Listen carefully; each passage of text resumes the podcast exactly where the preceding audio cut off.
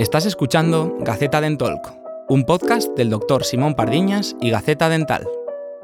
Este episodio de Head Talk ha sido impulsado por Ivoclar. ¿Sigues utilizando procedimientos engorrosos e inefectivos en tu día a día? Con los productos Ivoclar para tratamientos de restauración directa podrás lograr una estética de alta calidad y trabajar de manera rápida y sólida mientras haces sonreír a tus pacientes. Descubre todo su catálogo de productos en ivoclar.com.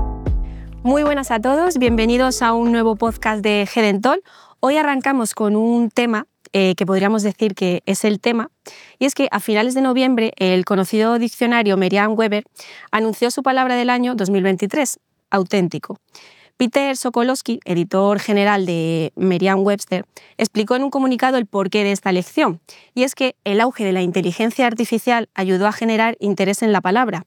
La línea entre lo leal lo real, perdón, y lo falso se ha vuelto cada vez más difusa. La real también, ¿eh? También, también. Como resultado, en las redes sociales y el marketing, lo auténtico se ha convertido en el estándar de oro para generar confianza e, irónicamente, la autenticidad se ha convertido en una actuación. Y es que la inteligencia artificial, por supuesto, también tiene su impacto en el sector dental.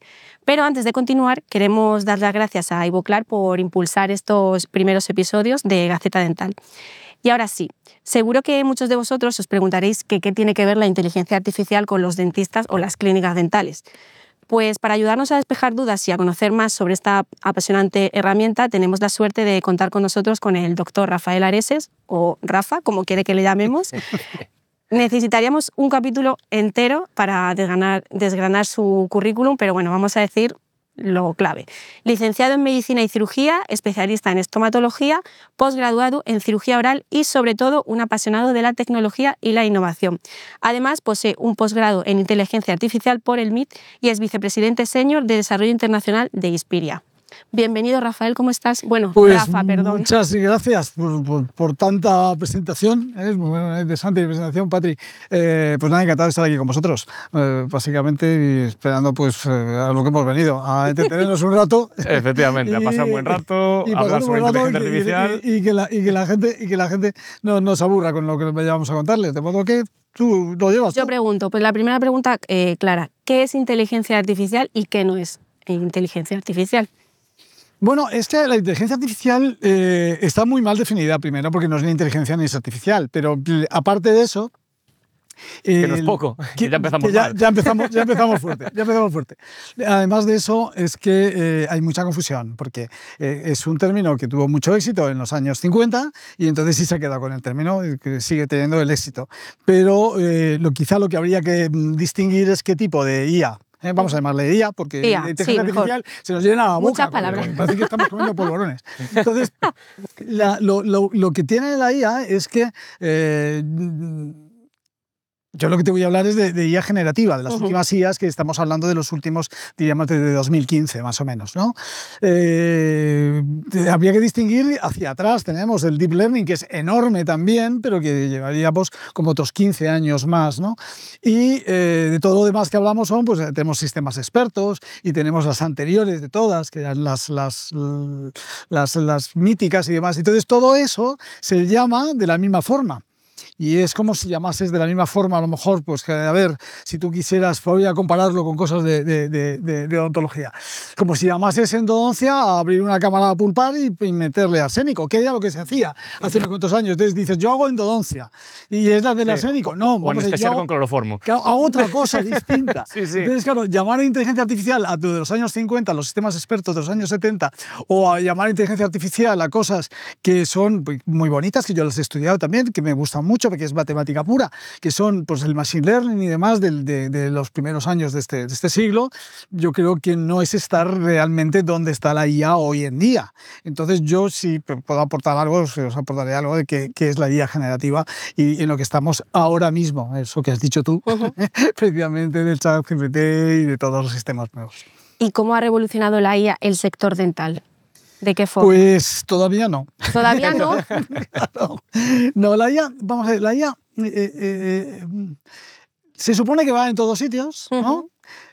cuando te lo digan que este aparato, este dispositivo o lo que sea va con inteligencia artificial, tú pregúntale qué es lo que hace, que antes no hacía.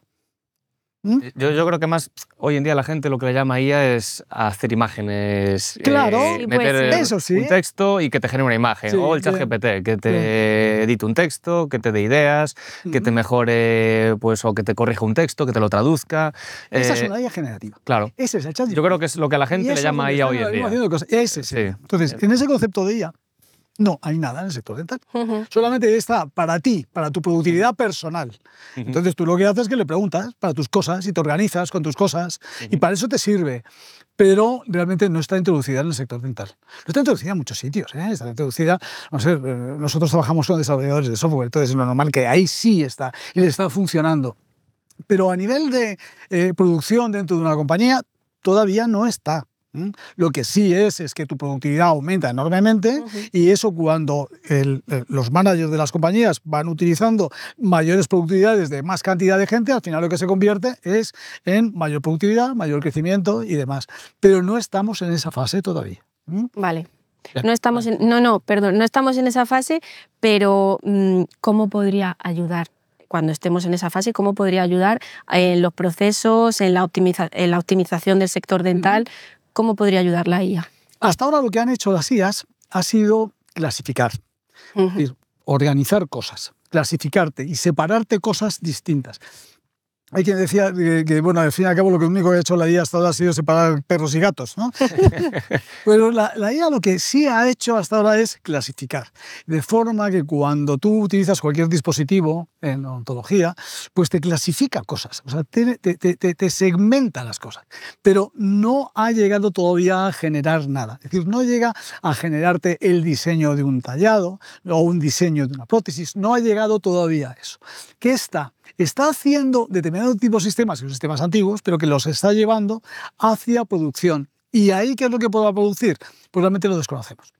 En este momento lo que sí sabemos es que tú puedes aumentar muchísimo tu producción personal, pero el que puedes llegar a conseguir con IAS, pues mira, te puedo decir directamente que puedas irte a cualquier reunión, y no, quiero hablar de, cosas muy, muy, muy complejas, sino cosas que se están haciendo ya. ¿no? Y tú puedas seguir con un aparatito que no hace falta que sea muy grande porque ya puede ser más pequeño que tu teléfono móvil. Y entonces tú con un auricular estás hablando en tu idioma español y el chino habla en chino y el otro habla en hindi. Y ya está, y habláis todos y os entendéis perfectamente. No hace falta que aprendas chino, que es un poquito más complicado que el francés. Entonces, pues yo creo que efectivamente eh, tienes... Eh, eh, desde el momento que tú te cuentas con tu paciente y estás hablando con el paciente, no tienes que estar escribiendo, o sea, esto se está grabando. Pero te digo cosas que se pueden hacer hoy ya directamente, ¿no? Entonces esto se está grabando directamente, estás haciendo la historia clínica, pero tienes que hacerlo bien, o sea, tienes que estar explicando mm, qué es lo más relevante. Haces la pregunta de lo que, en, el, en lo que te ha dicho el paciente, haces una pregunta, la, remarcas más y entonces el sistema te va dando directamente cuáles son. Tienes que nutrir al sistema de datos, porque si no no tiene, no tiene con qué trabajar. Claro. Pero puedes ir nutriendo. Entonces, pero eso lo puedes hacer hoy. Y eso no son IAs generativas propiamente, ¿eh? pero ya iremos haciendo. Entonces, tú date cuenta de los aumentos de productividad enormes personales que ya has conseguido, tú utilizas tu GPT y ves las cosas que hace y de pronto cómo te resume un artículo enorme y te lo da en, inmediatamente, pues tú imagínate eso, llevarlo a la producción de en odontología. ¿no? en, eh, no, es un, no es que vayas a eh, no va a venir un robot a quitarte ese trabajo, sino todo aquello que tú estás repitiendo. ¿Cuántas cosas estamos repitiendo en la ontología? Sí, sí, sí que sí, nos ayudan, tenemos algo que ya nos ayuda a clasificarlas y a, y, a darte la salida para, para, enfocar y no perder el tiempo en todo el proceso que tienes tú que andar filtrando. Lo que comentabas el otro día, pero generativa, el, el, tener que leerte 10 artículos para poder sacar una conclusión de ellos, lo que decías tú el otro día en la charla que nos comentabas de, de las IAS, le subes los 10 PDFs, le dices, oye, hazme un resumen de estos 10 artículos y dime las tres o cuatro claves más interesantes. eso que te antes te llevaba a lo mejor dos horas, en cinco segundos lo tienes. Consigues muchísima más eficiencia. Efectivamente. Tú te iba a decir piensa, pero luego he pensado mejor. No pienses en la cantidad de cosas que repites al día en tu trabajo. Mejor no lo pienso porque si no... no pienses, a lo mejor no lo pienses. Yo cuando estaba con la luz, digo, ¿puedo hacer otra cosa además de estar con la luz? Y tantas cosas que estás haciendo, y cuántos tallados son repetitivos, y cuántos fresados son repetitivos, y cuánto... Entonces, siempre que tengas algo así, piensa que eso pudieses automatizarlo. O sea, ¿cómo sería tu tiempo? ¿Cómo sería lo que estarías experimentando nuevo? ¿Qué es lo que estarías haciendo nuevo? Entonces, ese es el terreno. El terreno no está qué va a hacer la IA por nosotros, sino qué es lo que tú le pedirías poder hacerle a la IA. Y entonces, si tú vas pensando y sabes pedirle las cosas correctamente, como se lo haces ahora mismo a, OpenAI o se lo haces al Gemini de, de, Google, prácticamente, si tú sabes preguntarle eh, y sabes automatizar aquellas cosas que hacen que tu jornada de ocho horas eh, pueda ser una jornada de seis horas, pero no para irte a, tu casa a las seis horas, sino para trabajar más eficientemente durante todo ese proceso, eh, casi Patricio lo sacas tú mejor que yo. Casi das tú mejores ideas que yo. Porque el tema de, claro, mucha gente confunde esto de inteligencia artificial. No todo es inteligencia artificial, lo que comentábamos antes. Yo creo que ahí está el, problema. El, por ejemplo, la, la, cirugía que da por ordenador o la planificación que da por ordenador eso no es en realidad inteligencia, artificial. No, esos muchos datos bien Es una herramienta robótica que te ayuda y clasificados. Sí. Eso sería una IA tradicional que sí, te van a decir, pues la inteligencia artificial hace esto.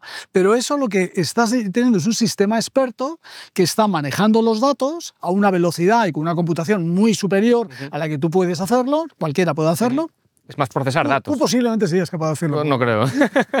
Pero no sé, que el, que el, normal de los humanos no puede hacer, entonces te está manejando datos a una enorme velocidad. Ese sería los procesos que estamos ahora mismo. Los procesos que hemos visto durante este año, quizás los dos últimos años, pero desde el famoso que te has dicho desde noviembre del año pasado.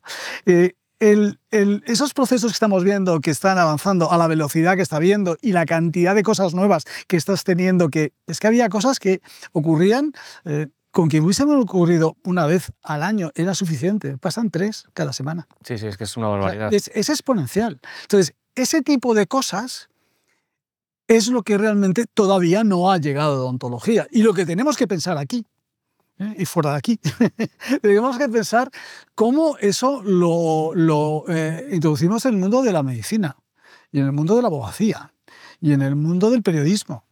¿Cómo lo introducimos? ¿Cómo? Ya tenemos muy malas experiencias de cómo hemos introducido mal algunas tecnologías, que lo sabemos, que el 80% son para publicidad básicamente, de, lo que hemos visto en los últimos años, ¿no? de, sistemas expertos de, IA. Entonces vamos a ver estas IAs generativas que nos dan muchísima más potencia, que tienen muchísimo más peligro al mismo tiempo por ello. Vamos a ver cómo se las utilizamos, pero empiezan desde ti. lo que hay en tu mente. ¿Qué quieres tú que, puedes automatizar? Porque ahora mismo, por ejemplo, eh, lo que está muy de moda también es todas las herramientas que te ayudan a diagnosticar automáticamente. Eh, que tú le pones una radiografía y pues te dice, pues aquí hay una caries o aquí hay pérdida de hueso, te lo mide, te, genera una serie de datos eh, que bueno, tú le tienes que cebar con información al, al, al, sistema, bien sea con radiografías o con lo que sea, pero sí que te da pues un diagnóstico, vamos a llamarle entre comillas, eh, de lo que detecta en esa radiografía. ¿Pero qué es? Al final es eh, que detecta unos cambios de contraste, eh, unos cambios de píxeles que nuestro ojo a lo mejor no es capaz de ver a simple vista. ¿Qué pasa? Que las máquinas, pues bueno, pues podemos programarlas para que tengan muchísima más fiabilidad en ese sentido y eso sí que es lo que está más de moda, o por lo menos lo que yo veo últimamente en tema de diagnóstico. Sabe, sabe, sabe, sabe, sabe, sabe, sabe, bueno, de hecho, vosotros tenéis en la clínica un, uso muy concreto para la IA ligado a la traducción, ¿no? Cuéntanos. Sí, bueno, eh, es de lo que comentábamos antes, más, más bien generativa. De, pues bueno, hace escasamente un mes estaba yo haciendo pruebas con, con tema de traducción, de lip dubbing, de doblaje, eh, con avatares propios. Eh, es decir,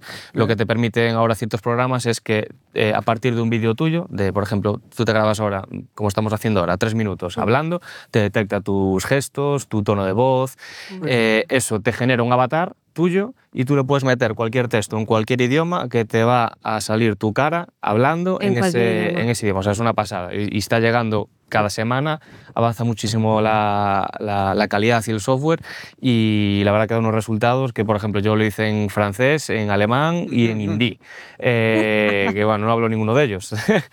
Eh, le pregunté a gente que habla francés a ver qué le parecía la traducción. Me dijo, es, que, es que, parece que estás hablando tú. Es que, es, muy fuerte. estás hablando de las aplicaciones de Colossian, de Sintesia, de Heijin, de, de, sí, sí, sí. de Rask. Sí, es una pasada. Eso es una aplicación, lo que está diciendo. Eso precisamente es, es algo que te llama la atención, es una aplicación en la cual tú tendrás que. Eh, mm, es aplicación comercial, tendrás que pagarles. Claro. ¿no? Efectivamente. Sí, ahora sí. tú imagínate que ese mm, software está en abierto, tú puedes acceder a él, tú puedes entrenarlo con tus propios datos, encerrado, ¿eh? No en, en- en- en- en abierto porque son Sí. datos de tus pacientes, puedes, puedes hacerlo encerrado, puedes eh, mm, entrenar el propio modelo, pues hacer más pequeño el modelo, y tú puedes esa aplicación, con todo ese trabajo de ingenieros que ha llevado a esa aplicación, tenerla tú en tu propio Explicarlo tú, efectivamente. Entonces, ¿qué es lo que harías? ¿Cuál sería el valor que tendrías? ¿Mm? Y no sé si me hablaremos de eso en algún momento. Entonces, tú ibas viendo... Tú cuenta lo ¿cuál es que el- tú lo ocurre. Tú cuenta- Día libre. Sí, sí. Tú cuenta la que tengas que contar. Entonces, lo que te das cuenta es que el valor no está en el proceso. Porque el proceso, al fin y al cabo, te lo hace hoy HeyGen, Sí, como Que- mil que- más te lo pueden hacer. que, sí, que sí. bueno, que llevamos buscando aplicaciones y fue la mejor en, en- en un determinado momento, pero... a lo mejor el mes que viene le pasa por la derecha a otro en, en y esto. lo vas a tener tú. sí, sí. Entonces ya no va a ser el proceso. ¿Qué es lo que tienes tú, Simón? es una cosa. que no tienen los demás. ¿Qué es lo que tienes tú que es el valor, el mayor activo de la clínica? Tus datos. Porque eso sí que no los puede tener nadie. Tus datos ya encerrado, por supuesto, por, Sí, sí. por- por el respeto de tus pacientes. ¿no? Y aparte, que te- la ley, sí. aparte que la ley te obliga. Entonces, esos datos, si tú los puedes utilizar de alguna forma, es tu activo. Eh, Yo es que todavía no sé cómo lo- no, no- no es obligatorio en una clínica poner un CRM. No lo sé todavía. Sí. Pero bueno, vamos a ver. Pero que tú lo- todo- lo- todos los, los hay, datos, los hay básicos ya. que Que, no se te escape un dato de tu clínica, sí. de los pacientes, de los procesos, de todo lo que estás haciendo. Eso, llevado con estos sistemas, con el desarrollo de ese software que tú hagas, pues tendrás esos sistemas que tú has dicho, los tendrás en propiedad tú de ellos. sí, sí, incluso. Esto es, un- con licencias comerciales, además, que puedes utilizarlo. Y, y un caso práctico, por ejemplo, eh, imaginamos que tenemos una clínica, que tenemos en la página web un blog muy extenso de información.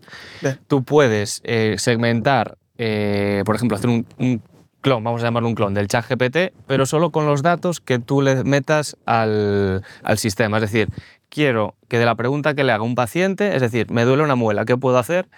Que no busque por ahí, sino que busque en los datos que yo le di de mi blog.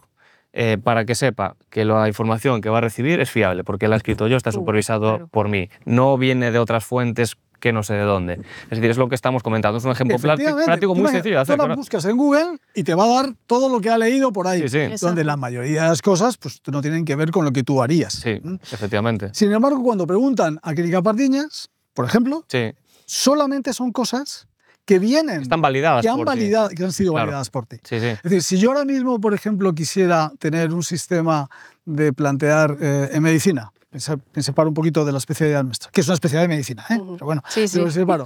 Si yo quisiera ahora mismo invertir, por ejemplo, eh, yo iría a una financiera o algo, no, vería quién tiene los mejores datos del mundo, los tiene Bloomberg. Bloomberg te- te- podría hacer ese sistema. Y en medicina, la clínica Mayo, por ejemplo, Mm. o la clínica de Cleveland, o Sí, la sí. de Ande- Anderson, es decir, iría a sitios en los cuales, Monte Sinaí, donde quieras, donde tienen tal cantidad de información que yo sé que lo que estoy preguntando y estoy hablando con ellos es un sistema fiable. Que es muy distinto del sistema que hemos tenido en Google, donde tú preguntabas y te venía información de cualquier, cualquier sitio. cosa. No es que sea fake, no es que sea deliberado, sino que es una, es una, una información además basada en publicidad. Exacto. Y Sí, tú sí. no vas a hacer publicidad. Tú lo que vas a hacer es cuando alguien te consulta sobre cualquier asunto que le esté pasando en odontología, te vas a contestar como le contestarías tú. Efectivamente, sí. Yo estoy ahora mismo, concretamente, bajándome una serie de, de- de colaboraciones que hice, me estoy bajando y eh, estoy haciendo un libro, pero un libro como experimento. Ujú. Un libro como experimento. Es decir, tengo- escribiéndolo tú, no, vamos a ver, te, lo- te lo cuento, te lo cuento directamente porque te lo voy a contar. Lo que, lo que hago es que eh, 10 conferencias Ujú. las convierto en texto. Que las hace, de, de la- de- de- de- de las, hace las, las, Sí, sí. las generativas actuales. Entonces, eh, ese texto me ha dado aproximadamente unas 180.000 palabras. Vale, ya es un libro. ¿no? Sí. 400 páginas sería, un poco Eso largo. ¿no? te puedes hacer la serie de Netflix Un poco- después. un poco lo, largo, lo pasas a vídeo y ya tienes No, el... no es que vaya a publicar el libro. A mí no me ¿Quién publican sabe? libros. No me publican bueno, libros. nunca se No, no, sabe en no, no, esta no es que me vida. Sino que quiero hacer la experiencia, quiero darle mi estilo y demás. Entonces quiero ver ese libro cómo sale y luego yo redactarlo. Y hacer la Y comparativa. comparativa. Hacer la comparativa. Interesante. Hacer la comparativa, porque ahí quiero ver de verdad hasta qué punto pueda ser creativa y puede tener más. Pero eso, olvídate del libro, tú escribirás muchos libros pero en el futuro, pero en este momento, para tu clínica, ¿cuánta información podrías tener de historias clínicas de las encerrados siempre? Claro. Sí, sí. ¿Cuántas- ¿Cuánta información podrías tener de esto, de los miles de pacientes que has tenido y de los casos que has tratado y de todos y de los eh, podcasts que has grabado Sí, sí, y, de las, y de los vídeos que has dado y de las conferencias que has Sí, muchas que veces lo pienso, que has- que, que- que tenemos un montón de datos y digo, "Joder, qué pena no tener tiempo para Mm. poder procesar todos estos datos y sacar información. Por ejemplo, ahora, un caso concreto. eh, nosotros cuando ponemos un implante, llevamos ya dos o tres años anotando todo. eh, medida, anchura, calidad de hueso, eh, todos los datos que podemos sacar de un implante en un Excel. Claro. Por si algún día pues, se hace un artículo y estás haciendo retrospectivo. Excel con eso. Un Excel con eso, efectivamente. estás- es, es parametrizable totalmente. Claro, efectivamente. Vale. Es decir, todo ese trabajo, igual te, te hablo de implantes, como pueden ser otros mil procesos que hay en la clínica. Ujú. Si pudiera haber algo que te los ya automatice, eh, que te detecte la información y te extraiga todas la- las conclusiones o áreas de mejora, es que eso... Empieza a probar con ello. Empieza a probar con ello. Te voy a mandar. eh, tus datos son tuyos. ¿eh? Sí, sí, sí. Yo te voy a mandar algunas, algunas, eh, mm, algunas líneas por las cuales puedes hacerte un GPT un Sí. con el builder en privado tuyo. Yo no utilizaré todavía datos de, de, eh, particulares, pero sí eh, empezaría a, a jugar con esos Excel de alguna forma, de forma genérica, y ent- empezaría a entrenar el sistema. Porque luego, de ahí, eso ya lo puedes estar haciendo Claro. ahora mismo. Sí, sí, sí. Y si eso funciona, o sea, la tubería de hechos, sería Puedes ir que el siguiente, te- yo te aconsejaría un modelo en abierto y que ese modelo abierto lo pongas a funcionar Sí, sí. con tus propios datos. O sea, tendrías, cuando tú me preguntabas, Patri, ¿eso qué significa? Pues que hay clínicas y clínicas. Es que hablábamos de la brecha digital. No, esto no es la brecha digital. Este es el gran cañón del Colorado de- de- de brecha. ¿Qué percepción generalizada hay sobre la IA en odontología? Pues que es una cosa que a mí no me llega. Todavía como, porque yo creo que es como el Espíritu Santo, que está ahí, ¿no? Que Le queda tiempo, Está ahí rondando. le queda tiempo y a mí no me llega. No, yo creo que, que es una gran desconocida y que, eh, puesto que no tenemos que utilizarla necesariamente en nuestro día a día directamente, no tenemos la misma opinión que puede tener un desarrollador. Un desarrollador, hoy cuando haces una encuesta, lo está utilizando el 89% de los desarrolladores, ¿no? Y les está sirviendo para eh, automatizar muchos procesos y Ujú. para mm, facilitar mucho. No tienen que estar con la sintaxis todo el día, estar re- terminando y demás. Como esa experiencia la tienen diaria, ¿no? pues todos los copilotos de, de estos. eh, al no estar en el día a día, no estarlo utilizando tú, pues lo normal es que lo veas lejano. O sea, Es que lo raro sería que lo veas cercano. Cuesta meterse, Sí, sí, sí, cuesta meterse los- en el mundo. como nosotros que- estamos en ello. Pero lo ven eh, lejano. Lo que ocurre es que, claro, eh, vamos a decir que la medicina general y la odontología muy en particular van rezagadas en este asunto y no pasa nada. Eh, No, la abogacía también va rezagada y eso es, es parte normal. El problema es que a la velocidad de los acontecimientos, Ujú. eh, si tú vas rezagado y las cosas van a ir delante, el tramo por recorrer es más largo. Y al ser más largo y tiene que ser en el Nunca mismo llegas. tiempo, se llama velocidad. Entonces, eh, ese sería el planteamiento. Yo por eso quiero, eh, ante todo, lo que os decía el, el otro día también. Quiero tranquilidad. Tranquilidad, o sea, tú no puedes ser el primero, no puedes estar No, el es primero, que com- delante de todo en cuanto corriendo. rascas un poco, te Entonces, abrumas de todo no la- puedes, el no te abanico abrumes. de opciones Llegará- que hay. Llegará a Sí, sí. ti, llegará a ti, Mm. pero vete pensando en ese tipo de cosas. O sea, no va a venir un robot a sustituirte, seguro, ¿m? Pero si eh, vas, si tú no automatizas correctamente y no vas pensando en este tipo de cosas, te vas a encontrar que estás haciendo mucho trabajo que otras personas lo están haciendo de otra forma muchísimo más, más dinámica, mucho más eficiente. Entonces, ir pensando en ello. Eh, no digo que te vaya a llegar ni te va a dejar de llegarte, sencillamente eh, disfrútala. Sí, yo te pongo un ejemplo práctico, Patri, sí. de lo que, bueno, personalmente yo, yo uso. Son cosas sencillitas que ya lo puede hacer todo el mundo. Es decir, está ahí, eh, por ejemplo, mm, para tema de comunicación con el paciente, post en redes sociales. Quien no tenga alguien que le lleve las redes sociales, una agencia de marketing y demás, puede simplemente eh, utilizar el chat GPT, por ejemplo, para decirle, pues mira, dame cinco ideas para posts sobre salud bucodental o las ventajas de los implantes dentales, inconvenientes, recomendaciones. Y es que te crea en cinco segundos cinco posts, con incluso los iconitos ya y con todos los hashtags para que tú copies y obviamente, siempre lo digo yo, eh, que hay que supervisarlo. No, claro, evidentemente. Eh, no puedes fiarte de todo lo que te pone, no puedes poner a alguien que no tenga formación o una base médica o científica a generar esos textos porque puede cometer errores o buscar esa información de lo que decíamos antes de otras páginas o otras fuentes que no son eh, fiables. Pero eso lo puede hacer ya cualquier persona. otro ejemplo, para realizar un guion de un vídeo, por ejemplo, si queremos programar el podcast de hoy, mm. eh, le dices a ChatGPT, eh, dame ideas para un vídeo de 30 minutos, una entrevista con Rafa y con Simón, eh, para desarrollar este podcast de, inteligencia artificial. Y te va ¿Es, a esto, es esto que ha hecho ella. Es claro. Justo, es, esto, es que lo he buscado. Ya, ya, ya, ya, te descubrí. Me habéis pillado. Ya te descubrí. no, pero se nota que no fue así. Sí. ¿verdad? Que se lo ocurrió. Además que, que es verdad. eh, entonces te genera ya, hasta con el titulito, narrador, intervención de Rafa, intervención de Simón, el minutaje. Es decir, tienes todo ya eh, clavado para poder hacer un, un guion de un vídeo. Es que es, eh, es impresionante. Y luego, hecho Simón, tú lo validas. Efectivamente, pues ahí está la gran diferencia. Sí. Ahí es donde es necesario el médico. Claro. Ahí es donde claro. es necesario el ahí dentista. está. Ahí es donde es necesario el periodista. Ahí es donde está necesario que El el, producto que te dan al principio tiene una cierta magia. Dices, uy, pues está hecho. No. no, Claro, no, no. no, no, no. Está hecho un producto para que lo puedas validar. Exacto. Sí. Entonces tú lo validas, igual que lo que te decía de- de- del estilo, tendrás que corregir el estilo. Todo mismo, en lo que te has dicho, que es magnífico porque es la forma de cómo tú ordenas tu pensamiento sin esperar que venga una musa ahí. Sí, sí. a- a- tú tienes ya tu pensamiento ordenado.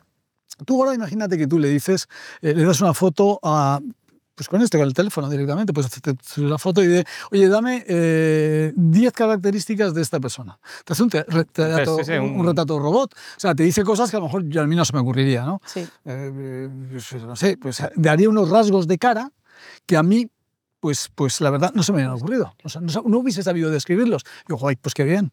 O dame 20 y priorízame 8, por ejemplo. Sí, sí. Y ahora coges y dices, hazme una cara con, esos, con esas características. No sale tu cara. No. No sale tu cara. Y nunca va a salir. O sea, No, puedes, le das puedes meterle mil veces que va a 40 salir distinto. Artículos tuyos, 40 entrevistas tuyas, y le dices, con este estilo, Hazme esta entrevista o hazme este tipo de artículo, y no sale tu estilo. Pero salen cosas muy validables, de forma que lo que vas a tener es la gran oportunidad de pasarte mucho más tiempo haciendo tu trabajo más de más grado de abstracción, mejor en grado de abstracción, que el tener que ir arrancando desde cero cada cosa que es Sí. una pérdida de tiempo enorme cuando te das cuenta. Entonces, ese es el, el planteamiento. Yo, yo le daría, mira, directamente con el chat GPT, por ejemplo, para, para diagnóstico médico, por Sí. ejemplo, o para tratamiento médico. Yo te, te haría, te, te- te haría una serie, esto no son sistemas precisos, se confunden, se cree que, bueno, que, que es como bueno, tú vas a Google y entonces, pues, eh, contéstame tal cosa. Y te contestaba por publicidad, básicamente. Pero bueno, pero contéstame tal cosa. No, no, no es así. Esto no tiene precisión. Esto lo que tiene es generativo. Esto genera cosas, lo que tú has dicho Sí. ahora mismo de hazme un plan para entrevista, un plan de marketing, un plan de, eh, de- de negocio. Te da Eso- ideas para eso- que luego tú las puedas eso es trabajar. creativo. Exactamente. Y esto es creativo, es generativo, Sí, sí. es creativo. Entonces, yo creo que la primera pregunta que tienes que hacerte es, ¿yo necesito precisión o no necesito precisión? Porque si necesitas precisión, esto no es preciso. Esto no te va a hacer tratar a un paciente y diagnosticártelo directamente. Te va a dar varias ideas de diagnóstico diferencial, pero no te va a decir a este paciente le pasa esto. Te va a abrir los ojos a más opciones que no has contemplado. Por lo tanto, Sí, sí. Primera, primera pregunta que te haces, y a todos, coger y apuntarme, todos apun- apuntarme esto. La primera pregunta es, ¿necesito precisión? Y si no necesito precisión, porque estoy escribiendo un artículo, por ejemplo, porque estoy haciendo un plan de no sé qué, que luego puedo ir modificando, de lo cual, adelante con ello. Pero si necesito precisión, yo tengo que hacerme la segunda pregunta, que es, yo soy capaz de validar esta información. Porque si yo no soy capaz de validar esta información, porque yo no tengo la formación correspondiente para eso, yo no puedo hacer ese tratamiento. No vale, no, no vale de nada. No puedo hacer ese tratamiento. Efectivamente. Tendré que dejarlo, estudiar Y volver a él. y tener suficiente conocimiento para poder validar esa información que me han dado. Y viene la tercera. O sea, realmente sí tengo ese conocimiento y lo puedo validar. Pues ahora coge la responsabilidad. Porque no, eh, no hay un prospecto de, de- de indicaciones. Y tú eres el responsable de ese tratamiento, que es un tratamiento que mm, a lo mejor puede ser controvertido, según para quién. Sí, lo que comentábamos en el anterior podcast de la odontología defensiva, que está muy de moda en, en- en Estados Unidos, el, el hacerlo lo mínimo bajo la ley para no saltarte. Ahí ya estaríamos saliéndonos de... de- Por supuesto, lo que estarías Bastante de haciendo... los parámetros, sí, sí. Claro, es- Estás inventando algo que no está validado aún, lo que estamos diciendo. Hay que, ser, hay, que ser, hay que ser valiente, por supuesto sí. hay que ser valiente. El exceso de prudencia es lo peor que puedes hacer Sí. con, con un- Sí. con un- con un- con un paciente porque realmente no le arreglas nada. Sencillamente es palabrería. ¿no? Entonces tienes que darle cosas que realmente le funcionen. Pero para dar esas cosas que funcionen, tú eres el responsable de lo que haces y por supuesto que te seas capaz de verlo. ¿eh? Yo tenía una pregunta que quería hacerle a, a Rafa. Eh, ¿Qué fue del metaverso? Porque a- a- a- a- hace, Qué se- hace qué seis bueno. meses Qué bueno. qué todo bueno. era metaverso, metaverso, bueno. metaverso. Ahora Claro, parece que se olvidó, ya es todo decía. ¿Qué, qué- Sí. qué pasó con el metaverso? ¿Qué pasa en el metaverso? Pues que tuvo un problema muy grande, muy grande, muy grande, una compañía que vosotros utilizáis en redes sociales y que sabéis el, el nombre. Y entonces tuvo que cambiarle el nombre en un momento muy malo. Y, eh, porque tenía el problema con Cambridge Analytica y se había metido en varios problemas. Entonces tuvo que cambiar el nombre, tuvo que cambiar el, peor año que tuvo que cambiar el nombre le llamó Meta. Y entonces algo en el que nosotros estábamos, nosotros desarrollamos, eh, por supuesto, eh, realidades virtuales, yo lo llamamos ya XR porque hay tantas, son eh, realidades virtuales, realidades mixtas, realidades híbridas, realidades aumentadas, desarrollamos todo ese tipo de cosas. Y entonces, claro, de pronto nos encontramos con que esto empieza a correr a una velocidad tremenda porque tenía un hype, estaba en una hiperexpectativa. Te daré los datos dónde está Meta. Meta está perdiendo unos 8.000 millones por trimestre con esto. O sea, quienes realmente se arrepienten es Son Meta ellos. con... Eh, analiza, te mandarle la gráfica. De lo que están perdiendo Meta más que, más que Amazon Sí. con, con Alexa. Entonces, están perdiendo una barbaridad. Pasa que ahora ganan 20, creo que son 28. Pues, pues bueno, le quedan 20, no está Ya, mal. ya. 20 mil millones todos los trimestres. no está mal, no está mal. Pero que el, el problema es que ha habido una hiperexpectativa muy grande y la gente cae, cae en la realidad. Eh, Tú no puedes operar un, con un paciente con unas gafas que no te dejan ver. Tendrás que hacer otro tipo de cosas distintas. Yo creo que tiene muchísimo futuro y nosotros estamos en ello. ¿eh? Po- Pero yo creo que tiene muchísimo futuro. Por ejemplo, eh, pensando en una aplicación de realidad aumentada, opera como, como pardiñas. Sí. no estaría mal. Opera como pardiñas porque te va guiando. Pero Sí, pardiñas. Entonces, creo que tiene muchísimas aplicaciones, pero un poco pronto. O sea, ¿cómo se llamaría Meta, que ahora mismo tiene las? Bueno, de las grandes IAs generativas en abierto, que son Llama, por ejemplo, Java. ¿Cómo se llamaría hoy? Pues tendría la suerte que empezaría por A, porque es AI, ¿no? Sí. Pues sería algo que empezase por A. Se llamaría el antiguo O Facebook. sea, po- podemos decir que el metaverso sigue en el metaverso, ¿no? El metaverso sigue en el metaverso. Diríamos que sí, todavía.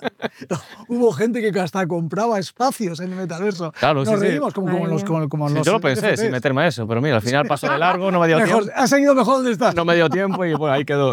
Hay veces que prefiero perder el tren. Y Rafael contó. Rafa, Rafa. perdón, perdón. Que a mí no me gusta que me llamen Patricia. Mientras no me llames llamen doctor. Patri- Pues lo que quieras. Con todo lo que nos has contado y que seguro que nos podrías contar muchísimas cosas más, una pregunta así un poco random. ¿Qué es lo que más te pone de tu profesión?